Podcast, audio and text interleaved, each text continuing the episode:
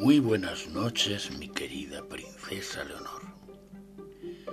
Un lunes más, aquí estamos. Aquí estoy para contarte un cuento antes de irte a dormir. Hoy te traigo el cuento del sueño del sultán. Dice que un sultán soñó que había perdido todos los dientes. Una vez despierto, mandó llamar a un sabio para que interpretase su sueño. ¡Qué desgracia, mi señor! exclamó el sabio. Cada diente caído representa la pérdida de un pariente de vuestra majestad. ¡Qué insolencia! gritó el sultán enfurecido. ¿Cómo te atreves a decirme semejante cosa? ¡Fuera de aquí! Llamó a su guardia y ordenó que le dieran cien latigazos. Más tarde, ordenó que le trajesen a otro sabio y le contó lo que había soñado. Este, después de escuchar al sultán con atención, le dijo, Excelso señor, gran felicidad os ha sido reservada. El sueño significa que sobrevivirás a todos vuestros parientes. Se iluminó el semblante del sultán con una gran sonrisa y ordenó que le dieran cien monedas de oro.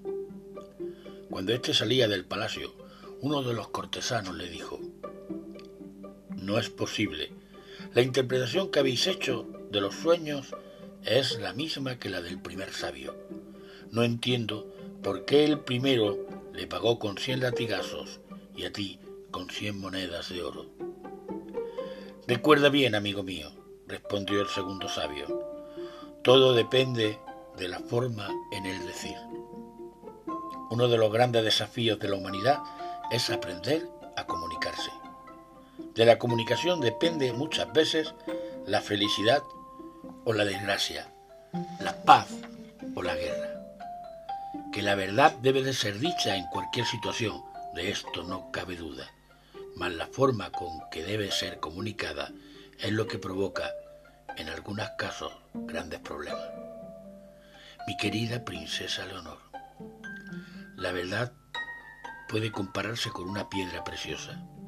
Si la lanzas contra el rostro de alguien, puede herir, pero si la envolvemos en un delicado embalaje y la ofrecemos con ternura, ciertamente será aceptada con agrado.